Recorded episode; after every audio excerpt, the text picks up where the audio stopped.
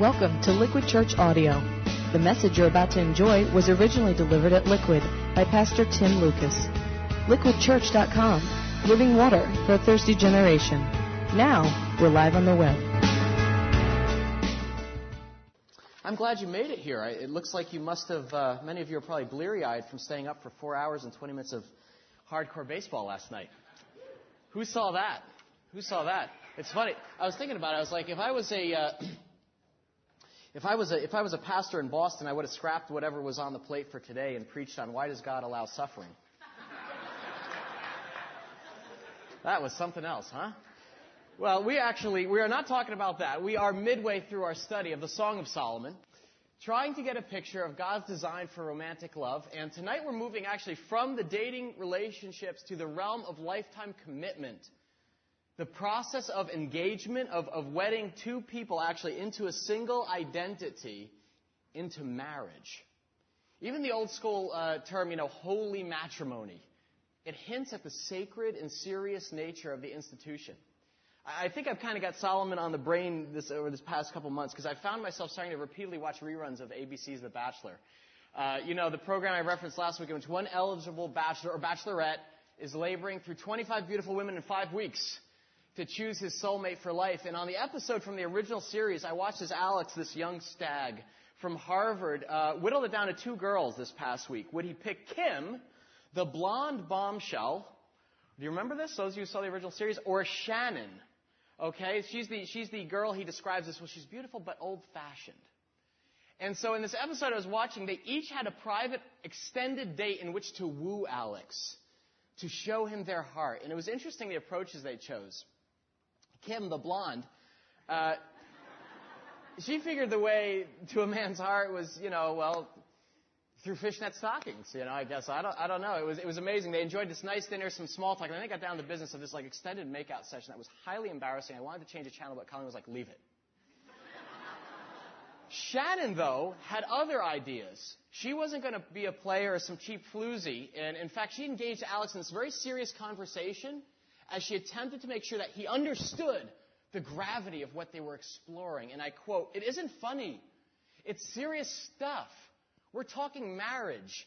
It's like about the rest of your friggin' life. Literally her words, and I thought, yeah. Uh, indeed, next to someone's decision to enter into a committed relationship with Jesus, one's choice of a lifetime spouse for keeps, till death do us part, has to be the most important decision in a person's life. And whether you're single, just dating, engaged, married, or, or, previously married, it's God's desire that you understand how to develop relationships with integrity and how to know if you've found a marriage partner of God's choosing. Let's actually pray, and then we're going to ask God to share with us His desire for our best. Lord, thank you for this um, this amazing book that you've given us, a roadmap in Solomon, Father. Um, it, it's not a paint by numbers picture you've given us, Father, but some real foundational principles, Father, for a life that is lived to the full. First, Lord, in love with you. A love relationship that we didn't initiate, Father, but that you pursued us. You wooed us, Father, with the sacrifice of your Son. And then you pledge your undying love to us, never to leave us or forsake us. Thank you, Father God, for that model. But you also, Lord, give us guidelines for how to love one another, especially between a man and a woman, Father. And I ask that uh, in all the confusion and all of the, the lightness uh, that our culture brings to it, kind of the mockery in many ways that our culture has made, that you'd restore a sense of sacredness to it, Father. Not in some pious fashion, Father, but restore to us a sense of the sacredness of the institution of marriage and your designs for it, Father, because it isn't one that was supposed to be constricting have the connotations being narrow or something to fear, but one to be celebrated and rejoiced in. So I ask that you'd open your word to us tonight. I ask your Holy Spirit to be our teacher, and we ask that in the name of Jesus Christ, our Savior. Amen. Okay, if you have been journeying along with us this last month, you've watched really two people in this, in this book, The Song of Solomon, how King Solomon and this beautiful peasant girl have met. And they experienced the art of attraction. And they embarked in this formal courtship relationship that we've been tracking. And they deepened, we watched, in the emotional intimacy and love for one another. It's interesting because they share this common spiritual faith in the God of the Bible, and Solomon has gone to great lengths to make this woman feel cherished with sweet, reassuring words and sacrificial behavior that makes her feel safe and protected. He praises a couple things about her. What's one thing he praises about her? Her godly character, right? That, and he's taken the relationship public for everyone to see before friends and family. He is proud to be with her, and she describes her feeling when she is with him, right? In chapter 2, verse 4, we saw last week. He's taken me to the banquet hall in front of everyone at Liquid and had banner over me as love. He announced that his intentions towards me were honorable. He is pursuing me to a lifelong commitment. Hasn't left me hanging, hasn't tried to like be real dodgy about it, keep his options open. And we saw that this young woman had this feeling of safety and security when she was with Solomon, especially in public. He announced his intentions toward the girl in a very public way and left no ambiguity about where he was going, gently but purposefully directing this relationship. And it's been cool to see that the portrait Solomon provides of prominent masculine role in the art of romance, right? The man taking the initiative, the man declaring his intentions. It's kind of front loaded with responsibilities for men. But as their relationship deepened and their common identity together unfolded, we watched how the fires of sexual passion started stirring. Do you remember? What's the key fruit? It's not even a fruit. Raisins. What genre of, uh, of food is that in? Raisins. Aphrodisiac. Come on, are you right? We learned something. It's not Solomon actually who heats up with sexual fire, but it's the woman. Because she says, strengthen me with raisins, refresh me with apples, I'm faint with love. It's getting hot in here. Break out the Sun-Maid box. Uh, raisins, as we learned, uh, actually were symbols, right, of sexual arousal and fertility in Middle Eastern culture, and were presented with an honest and holy picture of growing sexual arousal in the woman. And we acknowledge, you know what? That's the natural progression of any deepening and loving relationship that's moving towards marriage. The desire to express that love in a tangible, physical way. But this couple was committed, we discovered, to God's timetable for sexual expression within the boundaries that God ordained of marriage. And Solomon famously wrote in chapter 2, verse, verse 7, don't arouse, I'd, all right, don't arouse or awaken love until it so desires. Watch where you're going. That is, God instructs His children, don't inflame or, Jester, did you mess with the slides? Don't inflame. Don't tempt fate. Who can scoop fire into their lap without being burned? Hold your sexual desire until the moment that God has ordained for it. And many of us know the devastating spiritual consequences of playing with fire, of stirring up and flirting with sexual passions before they can actually receive full expression in a committed marriage relationship. I love this because it's, it's an idealized picture of godly romance, but this couple is very human. Very deep and maturing feels for one another, and they struggle just like ordinary human beings do. One of the things I've appreciated so much about the conversation that's taking place on our Liquid Solomon blog is a level of candor and uh, sincerity that reflects the heart of our people here at Liquid, struggling to obey God's command to live with sexual integrity before marriage. It was a hot topic in more ways than one this past week, and I was impressed by an email exchange that went like this. Anonymous person wrote in and said, I, I don't know who came up with the idea of a blog for this series, but this is bloody brilliant. She must be, you know, British. This is bloody brilliant. I should read it like that. Getting to voice our real opinions with a sensitive topic anonymously. It's just bloody great. All right, I'll revert back. In all honesty, she says, I miss sex terribly. I've only recently become a Christian and have spent the majority of my adult years in intimate long term relationships. When I gave my life to Christ, I became pure, and though it took some time, I did eventually vow to hold true to that, and I have, thankfully. But can I just say that it is extremely frustrating at times to maintain sexual integrity? Especially after experiencing a monogamous, intimate relationship, I feel like a piece of me is missing. Like I'm repressing a big part of who I am as a woman. I'm wondering how, how many of you thought that was a guy writing, actually? I'm wondering how others handle this. And how do people handle the constant temptations of the world? Just this week, I found myself watching an episode of Sex and the City. I know, I shouldn't be watching it. and thinking, okay, what's so wrong about it? I know it would hurt God, and I try to think about how wonderful the night of my wedding could be, but at the same time, I'm also tired of waiting. I'm nowhere near getting married, and what if I never get married?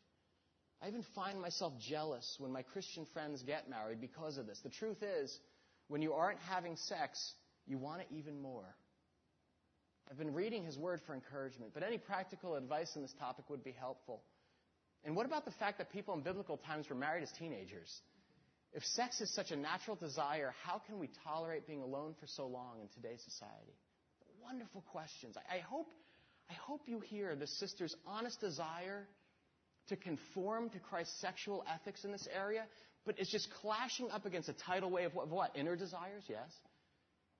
And a culture that does all it can to inflame those natural passions and get you to cut loose. What followed her brave posting was truly wonderful. It's a real picture of how a biblical community is supposed to work. Where it's not just me giving you instruction and encouraging you, but we're actually encouraging one another, where we're giving one another godly counsel and just sharing from what actually God is teaching us in our lives. A girl named Chris responded this way. She said, Newsflash. I don't think she's being sarcastic. She said, Newsflash. The results of a 3,000 year study revealed some astonishing news. God is faithful. It's true. Not once has God ever abandoned any of his children. He's also sufficient. He's able to fill every need, all of them. None are too hard or too big for him to overcome. He is your knight in shining armor who wants to rescue you from your mistakes. Your spouse will never be that. Your spouse can't satisfy you as completely as God can. And here's she gets personal. She says, I can't resist sexual temptation on my own. I am very human where that's concerned. There are all sorts of temptations I can't resist. I am weak. But according to God's economy or his logic, that is right where I'm supposed to be. For when I am weak, then I am blessed. And only then can his strength flow through me. Wonderful picture. Someone understands what the kingdom, how it works. If you ask, you will receive. It is both that easy and that complex. First, you have to realize you can't do something, and that's a hard thing to realize. And then you have to ask God for help again. He's glorified when He does a work in us that we are unable to do ourselves. And we can also use that as a great witness for others. She writes, He chose to create you and He chose to adopt you as one of His children. He didn't have to do that, but for some unfathomable reason He did, and now He wants to help you. Question, will you let Him? Now listen to this. Will you pray for things even when you don't want them to come true? I did that in the middle of sin.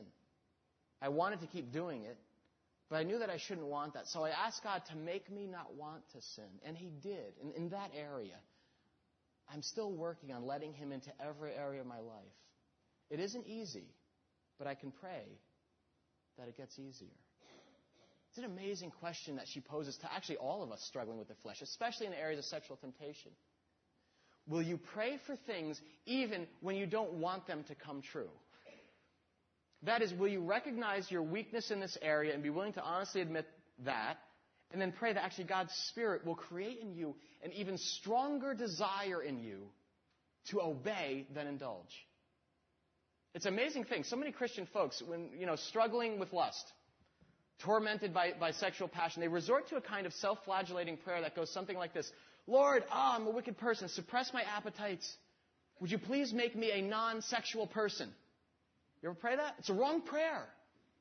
God has no desire to suppress or inhibit you, make you a eunuch, to turn you off, okay, or dull out the natural passions that He's placed in you. That's really where the church, honestly, has gotten it wrong on the topic of sex. We shouldn't be asking God to make me want less than I was designed to experience. Rather, it's a prayer to make me want His power in my life even more than I'm currently experiencing. For the man or woman honestly looking for the secret to overcoming temptation, the prayer is not, suppress my sexual appetite, Lord. Rather, increase my appetite for your power and glory in my life. I need more of your Holy Spirit. As this part of my nature is stirred, and naturally is going to want to overrun the boundaries that you've ordained for them. God, get one thing God is not against sexual passion, He's simply stronger than it. But you've got to pray for that. You've got to wrestle with it, just as our sister pointed out in her blog posting. And that's likely what Solomon and the Shulamite woman did, because they shared a commitment to God first and was jointly committed to a premarital relationship of, of sexual integrity. Now, tonight we enter into their relationship at a very unusual spot. This is kind of weird. In chapters 3, uh, chapter 3, verses 1 through 5, in your bulletin up on the screen, we're told about this strange dream that this girl has about Solomon. It's a transitional moment in the poem. And those of you who have experienced a growing romantic relationship perhaps can identify with this passage, right? Have you ever been in love that much where they invade your thoughts at night? Perhaps you've been taken, you know, with someone that you're getting to know that you lie awake on your bed, no matter how hard you try, you can't seem to get them out of your mind. Right? Romantic love can invade our subconscious thoughts, and you're simply sleeping one minute, and suddenly, Mike Leahy pops up in your dreams the next. That's Tara's dream. None of you can have Mike. All right. Idyllic romance in the dream life. It's where the phrase, it's where the phrase, the man or woman of your dreams comes from. Admit it, it's flattering, right? When someone walks up to you, they say they have a, you were my dream, right? Start popping into your head, you know they're on your mind. That's why it's so weird, you know, for guys to say that to each other, you know? hey, Chris, I had, I had this, I had this dream about you the other night. Chris, like, okay. You know, it's real awkward. Because it says something about your heart, your unguarded heart. And this woman has a disturbing dream about Solomon. Read this with me. She says, All night long on my bed, I looked for the one my heart loves. I looked for him, but did not find him. Okay? So all night long on my bed. That's actually the poetic indicator. This is a dream sequence. And she's consumed with thoughts of him as she lays on her bed. I looked for the one my heart loves, but didn't find him. She dreams that Solomon is gone now out of her life. Or missing. So she does what any determined woman would do if the man of her dreams were missing. She grabs her coat, her keys, jumps into her car, and drives up and down the city streets searching for him. I will get up now and go about the city. Through its streets and squares, I will search for the one my heart loves. So I looked for him, but did not find him. She, she imagines she gets up and she goes out searching for this guy. Where is he? And then I guess the cops get in on the act. The watchman found me as they made their rounds in the city. Have you seen the one my, my heart loves? And the cop's like, I don't know where he is. You get the growing sense that she's very upset and she's on the verge almost of panic. The refrain, the one my heart loves, is missing. You get the sense she feels incomplete. I mean, the Hebrew to hip hop translation of, of, verse 3 would tell us that the, the girl is starting to wig out, okay? And then you have verse 4. Scarcely had I passed them when I found the one my heart loves. I held him and would not let him go till I had brought him to my mother's house, to the room of the one who had conceived me. Now, this girl has invested her whole heart in this guy, and when she finds him, she literally grabs him, holds him, and does what? Drags him off to her mother's house. Betty loved that, right? Seriously, what's the point of this final image in the dream sequence? She's dreaming about bringing him home to meet the parents, okay? Perhaps you've seen the movie or you've endured the horror yourself at some point, right? The reality is this man has completely moved into this woman's heart so deep in the relationship that she is completely emotionally invested. And she wants to move this thing along in a formal way. Introduce the parents. It's natural. It's appropriate. She longs to be with him. She's upset. And when he's not around, and most importantly, the desire to have her family meet him, that would have been a precursor to a formal marriage proposal. And in a very real way, the girl is looking for a commitment. Now, pause for a moment, right now, and I want you to imagine something. I want you to imagine that the next day, Solomon comes calling on this girl. Okay, now back to real life. She opens the door, and, and with that unnerving dream in the back of her head, she sees his face. She breathes a sigh of relief, invites him in, and she says, Saul, I am so glad you're here. I have so, I have so enjoyed our courtship together. I love I, I loved rollerblading with you the past three weekends. The monster truck race was killer. I don't know why I'm suddenly making them rednecks. Uh, I, I enjoyed the opera. La Boheme was wonderful. And my heart has truly fallen for you. I even feel warm and tingly when I'm with you. Do you want some raisinets? Sorry, never mind that. Solomon, I've been thinking, I want you to meet my folks. And Solomon looks at her and he's like, Wow. okay, um, listen, l- listen, Shuli, we, you know what? We probably need to talk. Because I think you are a great girl. I mean, I mean, really nice. In fact, I've really enjoyed spending time with you, but, but, um, I, I've just been like thinking, like maybe, maybe we should just, you know, I don't know, like sort of maybe, I don't, uh, maybe take a little time. I don't know, just be friends for a while, you know? It's, it's, I've got some stuff I need to figure out in my own life, okay?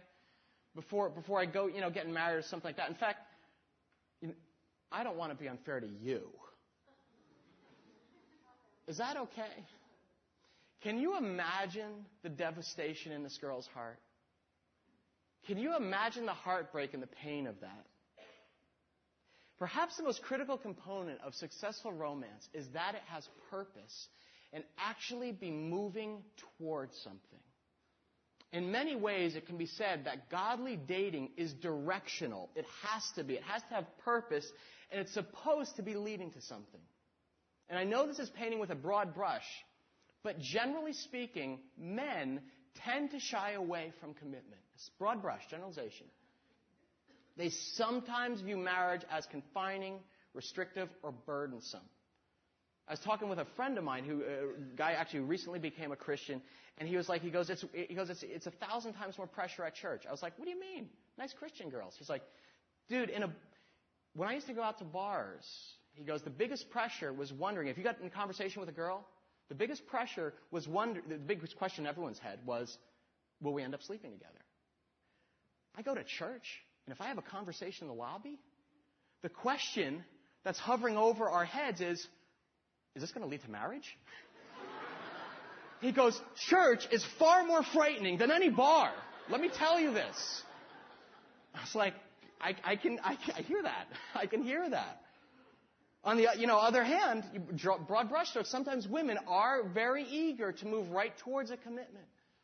They've longed for security, for faithfulness, and support their whole lives. Guys, just as a woman needs to understand how powerfully you can be visually stimulated. Remember we let them in on our little, like, you know, club? Visual, stimulate, right. They heat up, microwaves.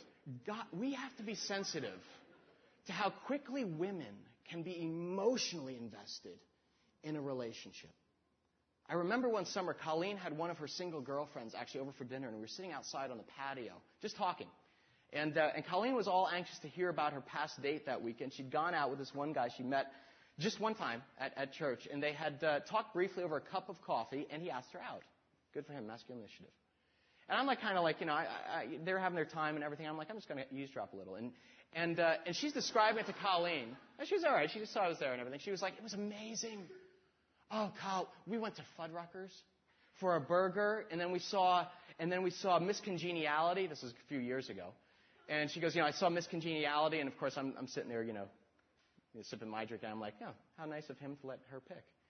And uh, after she describes her date, which actually seemed very average to me, Colleen says to her, you know, you two would have such beautiful children.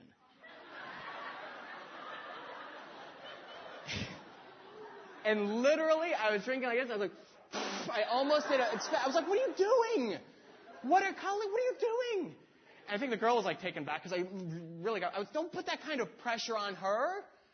And the girl complete, this is the best part, she completely ignores me and she goes, I was thinking the exact same thing. he has blonde hair and I have blonde hair when I was first born. So we'd probably, so we'd probably have this like tow-headed little kid. And it was just, I was like, what is going on here? She like entered this alternate universe. And she finishes with this. Plus, I really like the sound of his last name with mine.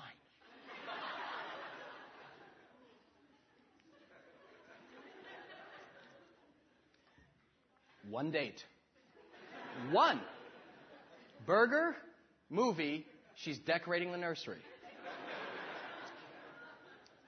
Guys, just as you can heat up sexually at the drop of a hat, women are emotionally hardwired to make the most amazing hyperlinks relationally. You have to understand that and respect that if you're going to do right by her. That is, the onus is on you to always be as clear as possible about your longer term intention, intentions. what you're honestly feeling, what you're thinking. If you're dating a woman and you know deep inside, this isn't likely to go anywhere, do the right thing. You gently tell her as soon as possible that you're sensing this isn't a permanent relationship, and that's probably best if you simply enjoy friendship together. The longer you date, the deeper the attachment. And the deeper the emotional attachment between a couple, the more painful the breakup, and more devastating the heartache when one of the parties backs out. You have to pursue a romance with honor and honesty. And part of being honorable is being clear about your long term intentions. You be upfront about where you see the relationship going or declining. I like this definition of dating a romantic plan with the ultimate goal of commitment. Now, understand, I'm, I'm all for casual dates, getting to know someone in a group, but there are too many of us who want to have our cake and eat it too. Now, how do I know this? Because I'm that guy. You know, as I speak about this, this principle, I speak not out of strength, but out of my weakness. I've already told you that Colleen and I dated almost eight years. We met, you know, she, Colleen always, she, she got me. I'm like, it was seven years. It's closer to seven. And she always says the story as eight. And somehow, she always rounds up, I round down. She's like, it's eight years. It's like, we do the math. Not my strong suit. We met as freshmen in college, dated for the next three years, and we had a blast and did a lot of growing up together, but neither of us were interested in getting married in college. And when we graduated, and moved back to New Jersey, we, we started going busy with our careers, and I hooked up with my old friends from high school, who really have grown up. And they helped nurse that little thought in me. Hey, I'm just a young guy, man. Not ready to get pinned down yet. And, and it was great at the time because I lived at home. Uh, right back from college, I lived at home and my mom still cooked dinner for me, washed my clothes. And Colleen was like, scandalous. She washes your clothes? I was like, yeah, it's awesome. I was like, why would I want to give this up? And Colleen and I, can, I, I know, continued to date, growing closer and closer and commitment was the furthest thing from my mind. Of course, her girlfriend started getting married, and naturally she started thinking about us, but I just kind of like blew it off. Let me tell you, I had this very perverse Peter Pan fantasy. I could enjoy all the fruits of a committed relationship, the companionship, the emotional, emotional daily support, the romance, etc., but never grow up. And it's a man's unspoken dream, and it is a perverse one. You play manly man with a woman, act all grown up in the relationship but shrink back to boyhood when it comes to being noble and intentional, intentional about moving to, towards commitment. I think of three reasons why I regret playing that game with Colleen. It was disrespectful to her, that's first. I totally did avoid telling her where I stood, what my intentions were, and she suffered for it.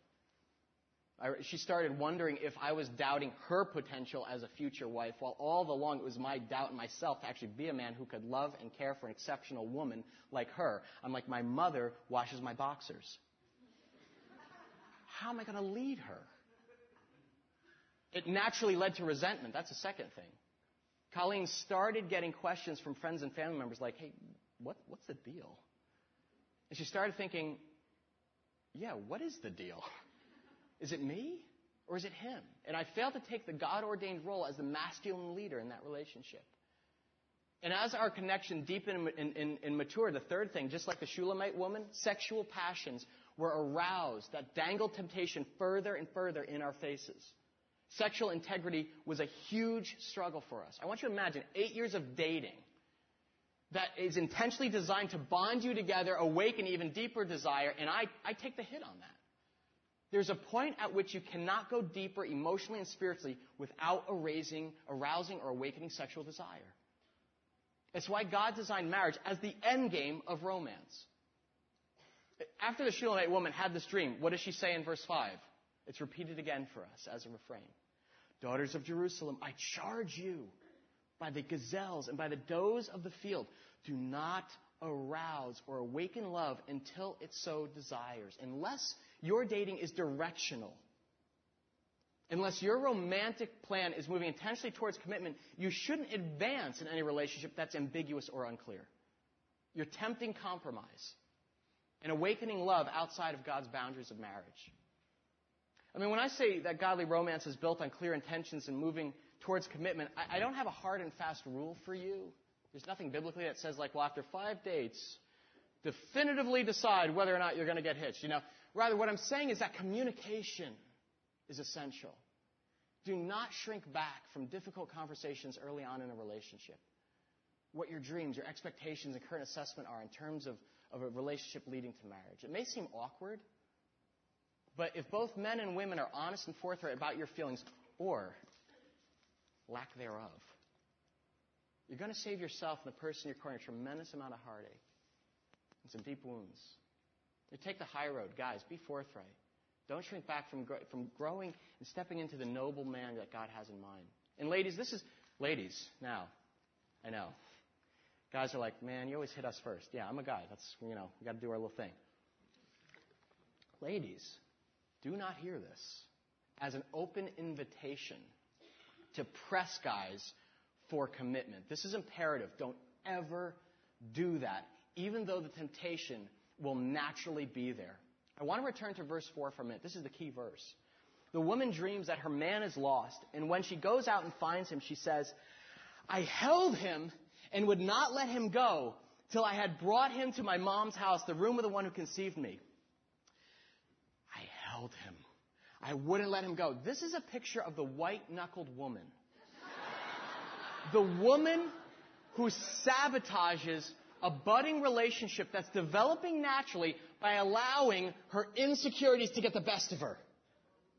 She becomes so worried that her beau is going to leave or that he, he seems to lack initiative that she decides, I'm going to take control of the process. And in this desperate kind of move, she tries to smother the man.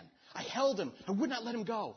And control and manipulate him so she can eventually get him to the altar. Till I brought him to my mother's house. This is supposed to be a sad and desperate picture. And this is what Shulamite envisions she could do. It's a natural impulse. Control, confine, keep, and trap this guy so I can land him and just kind of reel him in. And ironically, of course, when a woman tries to take control or grab hold of a man, I won't let you go. Guys, what is the effect of that? Drive us away. Is that true, men? Women, Solomon's fiance is giving us a great warning via her vivid dream you may have all those insecurities to do whatever it takes to keep your man and move him along to land Mr. Right, but if you indulge him, it's going to implode. The female inclination most likely stems from the original fall in the Garden of Eden. When God says to Eve, Your desire will be for your husband, but he will rule over you. That is, Eve, you will look to him to be your primary source of fulfillment. And when that doesn't happen, you'll want to take the reins.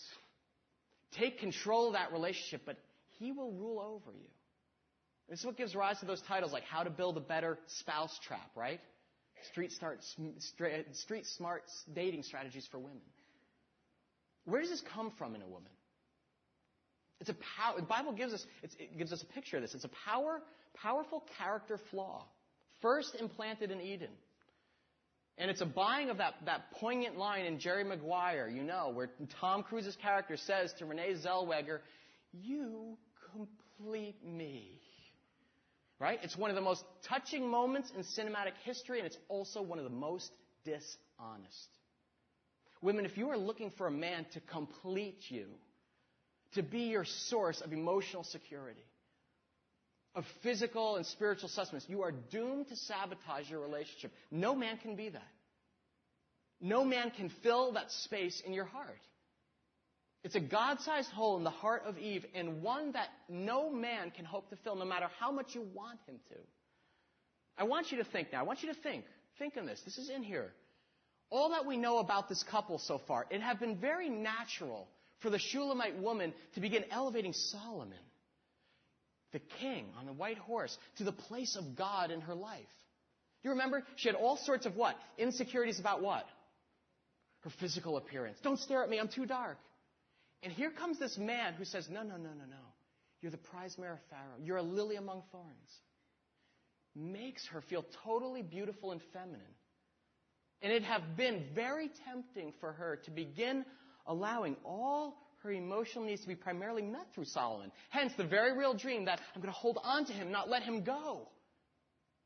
Subtle. Christian author Angela Thomas wrote a helpful book, which some of you may be familiar with. It's called Do You Think I'm Beautiful? The question every woman asks. And in it, she does a great job of calling out the subtle temptation for women. to unfairly look to men to meet their deepest needs. She writes, Here is one thing I can say with great confidence. The man that you love is just a man. He may be your soulmate.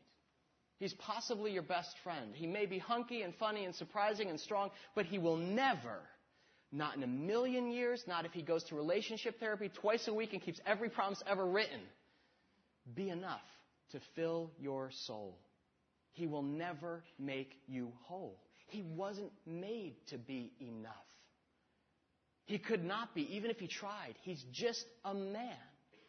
And he can only as a man and interact as a man and love as a man. He wasn't designed to fill the depth of a woman's longing, anticipate every need, and jump through every hoop. He can't. Those deep places inside you were made for God. Unless you've developed the discipline of looking primarily to God for your beauty, your self worth, you're going to be tempted to try and get those very real needs met by some man. And this goes for married women too. It could be your husband. Why don't he just step up to the plate? Why don't I feel that secure? I hate the Solomon series. He's always complimenting her. Come on, wake up. Do that to me. It's unfair. And it's actually a form of idolatry looking to something or someone else to fill a need that God alone is capable of satisfying. It's idolatry. And when that subtle idolatry is full blown, it leads to a desperate neediness or smothering that man that's going to inevitably, he's going to sense it and buck against it or sense you're trying to change him. No man can complete you, no matter what Tom Cruise says. And that goes for both sexes. No woman is going to be the it girl, the woman of your dreams who finally makes everything right in your life. Oftentimes, in God's mercy, I think that God will thwart us from having a romantic relationship until we first develop this. It's a discipline of looking to Him first for our security, for our self worth, and primary source of joy and contentment. I love how Angela Thomas explains this she continues, the man is simply a vessel. God uses him to give you a part of the filling of his holy love. But he is not the only vessel, nor is he able to fill you from his own strength, nor is he the only thing you will ever need. Are you hearing this, ladies? It's a woman writing to you. There will never be a man on the face of the earth who can make you whole. Being filled in the depths of your soul is only about the love of God, knowing Him, hearing His voice, believing that He's wild about you, dancing in His arms. She goes on to say, the man's responsibility is to be a vessel. I love that. And to be a good one. He's called to, the man, what's the man called to do? Listen to God. To obey as the Holy Spirit leads. And to love the woman in ways that God prompts his heart. And if he loves you as a man who walks with God, and if you realize that the vessel is just a man, there can be this amazing exchange of healthy love. But she says this Your responsibility with the man is to let him be just that. He's not your girlfriend. He's not perfect. And he never will be. He's not your savior. He's not your filling. Nor is he the answer to all your longings. You must let him be fallen and forgiven and in process. We must realize that there will never be healthy love between a man and a woman until she comes to rest and finds her being in the great love of God. What a challenge to all of us. Men and women alike, single and married. I think one of the greatest sources of relational conflict and discontent is because we're looking for our spouse or fiance or boyfriend to provide that kind of deep, abiding, constant love that God alone can give. And until that's in place, until that's the source of rest and peace for you, there's going to be little rest and peace in your relationship or marriage. I was delighted to see this truth being grasped by several women in our community on the Liquid blog girl Chris wrote something insightful. She said, I've done the Dowd, token of love, and the Ahaba, deepest affection, the Raya, loved one. But it's only left me feeling used and worthless. I, I love the Flame movie. To imagine that when you have all three, that it creates something greater than the sum of its parts is such a cool thought. I want that. The only way to get it, though, is with open hands, not grasping ones. I need to not look out, but to look in. God has His timing, I have to be obedient to that. It's really hard. But I need to let God fill all those needs for me first, though. So I don't look to a future relationship to do that. God completes me, not some man, not even my future husband. Let this dream of the Shulamite woman, in which she's tempted to look to Solomon for her security and sense of self worth, the desperate grasping she imagines in verse 4, serve as a warning for ladies, for all of us, not to press for commitment. It's sometimes a sign of deeper insecurity. Looking to a man to be a source of something for you he was never intended to be. And most often, that's how the enemy works to sabotage healthy unions and marriages. He'll plant that hint of doubt. The guy will feel the pressure. He'll sense that, and he's going to come to resent you and flee from the smothering burden of obligation that he associates with you. But Solomon's lesson for the ladies is two pronged. It cautions us not to press for commitment, rather, do press for communication. That is completely appropriate and healthy in a relationship that's moving towards marriage. I like the graceful way that Tommy Nelson articulates in his book of romance. He writes, You can say, ladies, to a man who has dated you several times but hasn't said how he feels about you or your relationship, I'm not asking for any form of commitment. I just like for you to communicate your feelings. Do you, you like being with me? Am I, am I the kind of person you'd actually consider spending your life with? I'm not trying to hog tie you here. But do you sense that our relationship has the potential to grow to deeper levels? Those are fair questions. And asked in a non threatening way, it could be one of the most important dialogues you ever share together. It's appropriate, delivered with the right tone of sincerity and grace, not desperateness. It actually may make the man feel awkward, but it won't make him feel repulsed. Unless he has his own issues, which he may. And on that note, let me give you another hint, ladies, from the guy's world. If a guy is unwilling to openly share his thoughts about commitment or marriage, or he gives an evasive kind of Clinton like answer, do I like you? Hmm. Depends what you mean by the word like. then you have your answer, okay? Move on. Solomon had purpose, and he was forthright. He clearly communicated with his bride, and he was decisive. The girl wanted to spend her life with him and he wanted to take her as his bride for his life. So he asked her to marry him. And his proposal appears in chapter 4, verses 8 through 10. He says, Come with me from Lebanon, my bride. Come with me from Lebanon. Descend from the crest of Amana, from the top of Senir, the summit of Heron, Hermon, someplace in Israel. From the lion's dens, and the mountain haunts of the leopards. No, by the way, she's, she's a simple country girl. This is a star-crossed lovers thing. She's a simple country girl, and he's a high-powered ruler in the big city of Jerusalem. And he's trying to be sensitive to her.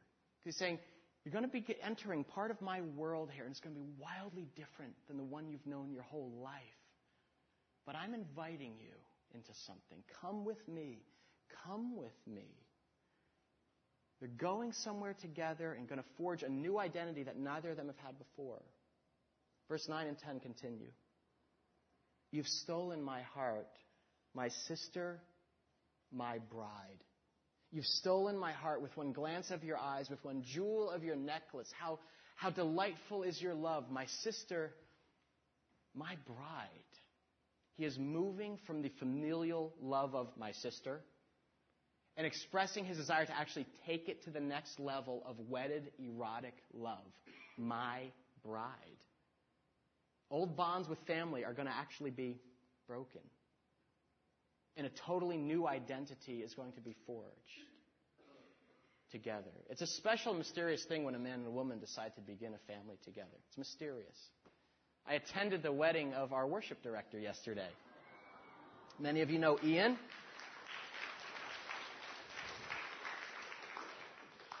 And his beautiful bride, Caitlin. And it was a beautiful and, and mysterious thing to see a friend like him get married. And I perform weddings, but every time there's, I realize something sacred's taking place. Because when he returns from his honeymoon in Puerto Rico, I realize that he won't be returning to us, you know, just as, hey, Ian, he's a married man now who carries a charge from God to caring and providing for one of God's daughters. And she's going to be returning with a new identity. She's no longer Caitlin Monahan. At the reception, it was kind of funny because they, they were introducing her and they said, Welcome, Mrs. Ian McGlynn. And she's like just standing there. Like, I, I don't think she caught it. She's like, Oh, that's me, that's me, that's me. New identity. Genesis 2:23 it describes a natural effect that a decision to marry has on a couple. For this reason, a man will leave his father and mother and be united to his wife and they will become one flesh. It's this picture of a union that's brand new and that's permanent and inseparable. And that's mysteriously united on every level emotionally, spiritually, and now physically. If your dating has direction and you're moving towards marriage, a question has to pop in your mind. How can you make sure that you have chosen God's best for you? I'm not talking Tim's best or your best for that matter, but the man or woman that God had in mind for you when He created him or her in their mother's womb. Well, marriage is a, is a wonderful and it's a very serious thing. So you can start by asking a few serious questions. And these are general questions you'd be foolish not to consider if you're involved in a relationship that's moving towards marriage. The first one is, is he or she a follower of Jesus Christ at a heart level? Not just talking about do they go to church. And I'm just talking about head knowledge. They grew up in the church. Or even just like, yeah, I believe in Jesus. Yeah, Jesus saved me. Is there an ongoing struggle to become more and more actually like Jesus. An obvious effort on their part to know God personally and actually have Him change their character. Not a perfect follower, but committed to discipline it takes to become actually more like Christ. The suggested measure is to observe actions and not words in this, because everyone you can you can pick up you can stay in an evangelical church and pick up language like that, right? Oh yeah, I, I'm following Jesus, disciple of Christ, whatever. Does he or she prioritize time alone with God? Seriously invest the time developing that relationship. I mean, it's easy and popular to say, hey, God is such an important part of my life. Versus really getting down in the dirt to wrestle with Him as He remakes you in His, in his likeness. Increasing in humility. Compassion for outsiders and dying of selfishness. Secondly, does he or she make you feel unconditionally accepted? That is, Sure, you can share your dreams, but what about your failures? Has she seen your strengths and weaknesses and love you in spite of them? It's the opposite of a performance based affection. Not in love for what you offer, talents and gifts, but for who you are. And that includes your glorious human flaws. 1 Corinthians 14 reads, Love is patient. Love is kind. It, it doesn't envy and it doesn't boast. It's not proud. It's not all about me. It's not rude and not self seeking. It's actually not easily angered and it keeps no record of wrongs. That's a, this is a, this, this verse, as you know, we've done this before, right? 1 John 1 9. God is love. God is patient. Here's his qualities. God is kind. He is not proud, not self seeking. He's not easily angered. He keeps no record of our wrongs. He is faithful and just to forgive us our sins. Are you willing to do that for your spouse? Or for your girlfriend or your boyfriend? Or are you still keeping a scorecard? If you want a suggested measure of, of, of your partner's ability to offer unconditional acceptance, here's how. Observe how they typically respond to the weaknesses of others.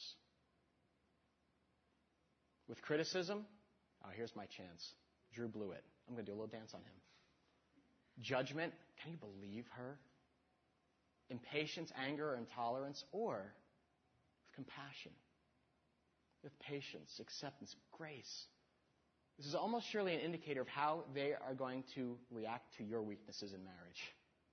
If the typical response is negative, you are, you know, clam up, stuff things emotionally, your marital intimacy is going to go down the tubes. Another telling question asks, how does this person react when hurt or offended by you or others? We usually like to focus on, you know, well, how, how well does he treat you? And to give examples of that. What happens when you really throw it in his face and hurt him? Or when she's offended, what does she do? Do they get defensive? Fly off the handle? Trade insult for insult? You ever re- witness a relationship like that? It's like that painful, you know, 90s sitcom, Married with Children. Remember that? Al and Peg Bundy? It's like every, it was painful to watch. I hated that show. Because every show was based on, you know, him criticizing her expanding backside. And she would shred his laziness and lack of ambition. It's painful to watch, and that kind of dynamic is guaranteed to lead to a lifetime of friction and emotional wounding that will grind you down. 1 Peter 3 9 instructs, Do not repay evil with evil or insult with insult, but with a blessing, because to this you were called grace. And if you're dating someone who consistently defaults to insult for insult, be very wary of marriage to that person. Or if you are that person, be wary of marriage. You've got some becoming to do rather than finding. Consi- um, this is interesting because um, this next question is easily misinterpreted. Most importantly, is he or she committed to God's priorities of family life and of sex? Scripture sets out a priority list of God's first, God's first, uh, what should come first in life, what should come second. What do you think God's list is of what should come first? God. Then what? Family, be more specific. Spouse or children? Spouse. Children third. And then job, career, ministry, outside the home, away distant fourth. It's not child second. Many a child centered home has destroyed a Christian marriage. Consider what Moses said in regard to a new husband, by the way. When a man takes a new wife, he shall not go out with the army, nor be charged with any duty. He shall be free at home one year, and shall give happiness to his wife, whom he has taken. Engaged or newly married couples, listen up. In his book on married love, Christian counselor Joe Dillow puts it this way. He says, God is saying in no uncertain terms that a new husband's number one priority is his marriage, not a ministry for Christ or a secular vocation. That first year was so critical that men were actually exempted from the draft. And God saw it as more important for the country's welfare than fighting for her defense on the battlefield. Can you imagine that? Why? Because strong marriages make strong nations. That first year in particular is to be a building time for the rest of your lives together. I'll give you a last one. Is he or she submissive in spirit? Ephesians 5 instructs us submit. Who? Which one of you should submit? Oh, look at you. This is a Baptist church. I was expecting you to go, women. No. Submit to one another. One another. Mutual submission. Husband to wife, wife to husband. Out of reverence for your Lord Christ Jesus. If you're dating someone who does not have a submissive spirit, they will be unable to fulfill God's critical command to both the woman and the man in marriage. Now, this is an often misunderstood command, right? Because we think submission is like, I mean, I played, you used to play, remember? I played this game with my father. We play submission. You know what that's like, right? Get it behind your back. Ah, oh, uncle, you're killing me. All right, you got me, right? It's not that. It's not an invitation to be knuckled under or walked over or trampled. Submission simply means a willingness to voluntarily elevate the needs of your spouse above your own. And it cuts both ways. We could spend time on this, but you know, the one that's often quoted is because it, right after this, this uh, verse 21 says, Wives, submit to your husbands. And that's where it's always caused this agita in a lot of women because it's like, oh, I don't want to be a doormat. Hardly. Because then Paul continues. He says, Husbands, you love your wives as Christ loved the church and gave himself up for her. That is, men, you lay down your life for this girl. You consider your own needs, wants, desires as secondary. Your calling is to serve her, to love her, protect, and care for her unto death. And if a man rules the home in the model of Christ that we're being given here, does a woman have anything to fear? Hardly. I saw a wonderful real life example of mutual submission in action a couple weeks ago. And um, it was an amazing thing because it was a day before we were about to leave for Atlanta. And we're all gathered around. We're packing up all our stuff in the office. And Glenn comes walking in and he says, ah, I've got some big news. And we're, big news. And we're like, all right, you know, we figured, you know, we got a, you know, you know, blockbuster coupon off the internet or something. You know, that's a big news for Glenn usually. And, um, and so we're, we didn't even, you know, pay attention. We're like, oh, really? What? And so we're just working everything. And he goes, he goes, actually, I, I'm not going to be able to go with you guys. We're like, what? Dude, what are you talking about? Did you get a coupon? Uh, I didn't believe him at first. He said, no, I'm serious. I actually, I can't go. I, I, I can't go. And he went on to explain. He said, you know, one of my kids is actually having some, some, um, some difficulties and struggles at school, and Joanne feels like she needs to be there for, for him, and I feel like I need to be there for her. And it was awkwardly silent like it is now. And then Glenn goes, he could probably sense some of the kind of shock or disappointment maybe on our faces. And, and Glenn said, as only Glenn could do, How are you experiencing this right now? he goes, Seriously, what's, what's, remember this? What's your, what's your uncensored reaction? And, and I didn't say it, but my uncensored, right, going across town, I was like, Great, now I got to drive for six more hours. Thanks for that, buddy. Very fleshly, honestly, right? It was amazing because, uh, uh, my, you know, again, male mind, I'm starting like, all right, well, maybe we can get someone at the last minute. Who's going to fill this hole? I got to move to solution. It was amazing because Erica said, I, Glenn, that's amazing. And that's actually when I looked up and said, did you just hear what he said? He said, Glenn, I hope, I hope someday that I would have a husband who would sacrifice for me like that. And then I felt like a turd, of course.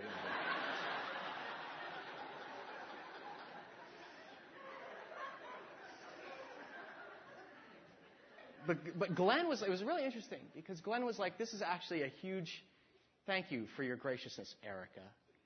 Uh, he said, this is actually a huge growing experience for me. It would be very easy to rationalize this. And I was like, oh yeah, it's paid for but it's ministry. I don't want to let the team down. He goes, and all those things ran through my head. And in the past, even as recent as a couple years ago, I think I probably would have manipulated my way to going. Glenn admitted how often he's done that in the past, and he says, no, this is going to be different. And Joanne's going to come before the church.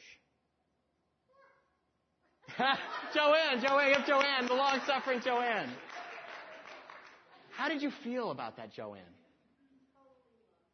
Totally loved. It was so funny because I imagine that's how you ultimately felt. But Glenn came in. I remember the next day when we were leaving everything. Glenn comes in. is like, Joanne's like, I don't know what to do with this because it's been so rare. But it's an amazing thing that Glenn elevates the needs of his wife above this church, and that is a man with godly priorities. May Liquid or, or Millington or whatever business, whatever business you're engaged in, men, never become so important that our wives or families get second place. That's idolatry too. I realize that the concept of submission runs counter to a lot of, you know, modern politically correct thinking, but modern thinking has resulted in a skyrocketing divorce rate of 55% in the U.S. So let me get pointed. Guys, if you're considering a gal who, you know, I'm cool with this whole biblical approach, but I ain't going to let any man tell me what to do, you think twice about marrying her. Because she probably has some deeper issues, okay? Maybe with her father, perhaps she's been influenced by the agenda of, you know, the feminazi movement. That, that rebels against this kind of one flesh identity. Whoa. In favor of an individual's separate identity and self-empowerment. Ladies, if the man you are considering marrying doesn't demonstrate a submissive spirit, towards, towards authority, whether that's at, at work, at church, at school, whatever, you think twice. I know the maverick loner, self-made man type is really sexy, but it makes for a crappy husband. A guy who thinks he's the center of the universe often leads to manipulation or domination in marriage. And it may work in the corporate world, but it's disastrous at home. God calls men to provide leadership in the home and love their wives in the same fierce way that Christ loved the church, which was this humble servanthood, loving sacrifice unto death, unto death of myself. That's a gold standard for, for male leadership in a Christian home, and no woman needs fear, domination, or suppression when, when loved well by a man who imitates Christ as his example. Now, let me take a second here before we wrap up uh, to clarify something, because I, I, was running this list of questions for potential mates by Colleen uh, for her feedback. And she's like looking it over. She's like, hmm, okay. Hands it back to me. I go, what? What, what, what? She's like, well, if I went by that list, I wouldn't have married you. She says, she says, and, uh, and, and that's a good critique, actually. Because you know what? There is no one who meets all these standards perfectly. But the issue isn't perfection. It's about what your, the posture of your heart is. You know when a person is pretending to be growing and maturing, but when push comes to shove, they default to old patterns of like selfishness or judgment or anger. And a heart attitude that's truly in tune with God's will for your life shows itself to be changeable, teachable, willing to do the hard work required to grow emotionally and spiritually. You know, I think about when Jesus chose his disciples. He almost certainly had standards of perfection in mind. This would be ideal. But the men that he chose were, in many ways, as far from the standard as one could imagine. So I often think, what was it that he saw in them? I think something even more important to Jesus a teachable spirit. A heart that was genuinely hungry to grow and mature in Christ's image. And the same is true in considering the qualifications of a future spouse. Does she have a teachable spirit? Does he have a hungry heart to grow? Here at Liquid, we're committed to helping couples grow and mature into godly families that God can actually use in powerful ways. And in fact, we won't marry couples unless they've gone through premarital counseling and been mentored by another trained and seasoned married couple. Why? Not just because like a little safeguard legally or something, but because premarital counseling and mentoring surfaces serious issues and questions that otherwise would never be asked. In premarital mentoring, we address things like temperament differences. What if the woman is, is an aggressive, you know, kind of A-type personality, and the man tends to be more passive and non-confrontational. That's a serious issue. It has major implications on God's design for spiritual leadership in that home, okay? Family backgrounds. That factor plays more and more an enormous part in how you will react to the inevitable conflicts or tensions in your marriage. Not only is it important to understand the relational dynamic that you inherited from your family, it's important to understand how that's going to interact with your new family. Case in point, Colleen comes actually from a divorced family. Her mom is remarried. She's a precious believer, um, but her father's not. And they're also Irish and Italian. You know what I'm saying? So when there's a conflict, raising voices and show expressing emotions actually comes very natural for them. Colleen tried to tell me, no, it's a display of our love and concern for one another. And I was like, whoa, that's not how I'm experiencing it. Uh, on the other hand, they're very, they're very emotionally passionate family. It was a real big deal early on in our marriage because I grew up in this very kind of staid, stoic European Christian family. I, I honestly, I cannot remember, I can't recall a single time growing up where my father ever yelled at me or raised a finger to me. My brother and I had so much natural respect for the way that he served our mother and sacrificed for us. It's not because we were perfect. They never needed to holler. Just a single, I'm, I'm disappointed in you. And Ted and I, we were like went scurrying to our, our rooms. Now, now, now, Tim and Carl get married. And we have our first conflict over, hmm, let's see, let's see, something big, something high stakes, like laundry. Picking laundry off the floor, and boom, family dynamics kick into high gear. Colleen gets emotional and upset. I'm not helping around the house. And she raises her voice to communicate her concern. Tim hears her turning up the volume to 11 and looks at her like she is an alien. So I just shut down and withdraw, okay, because I'm the sane, rational one in this place. Uh, and, um, and I don't say anything, because I get, when I get angry, you'll know, I won't say anything. I'll get very quiet and smile. Oh, really? Colleen figures, of course, he's not listening. He doesn't hear what I'm saying. And she's so hurt by that and grows even more upset. And then I'm hurt that she's yelling at me and I obviously doesn't appreciate the way that I faithfully took out the garbage, which my father always did. and so, you know, I'm like, I'm out of here, and I go take a walk around the block. And as I go walk out the door, a button triggers somewhere in the, in the recesses of Colleen's heart, and all the feelings of being abandoned by the male authority figure come flooding back into her body, and she cries. That's marriage, and that's just for laundry. now, is this true, married people? Um, imagine what happens when newlyweds encounter really hot topics that divide marriages. You know what number one is? Sex. Good guess.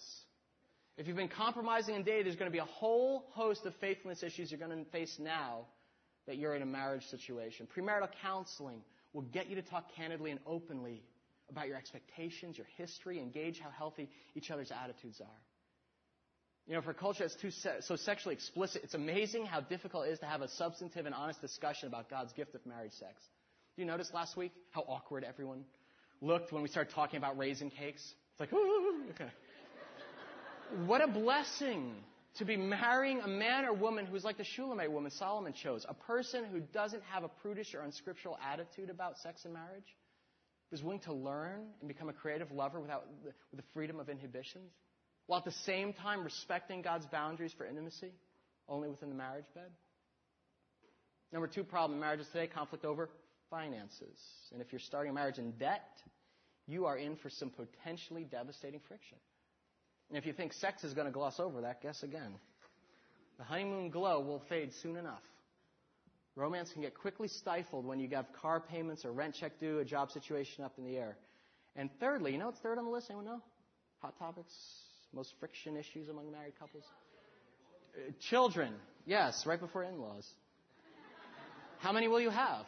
None? Four? How will you discipline them? A sharp word? timeout or a quick paddle, wooden spoon, open hand? Oh, yeah.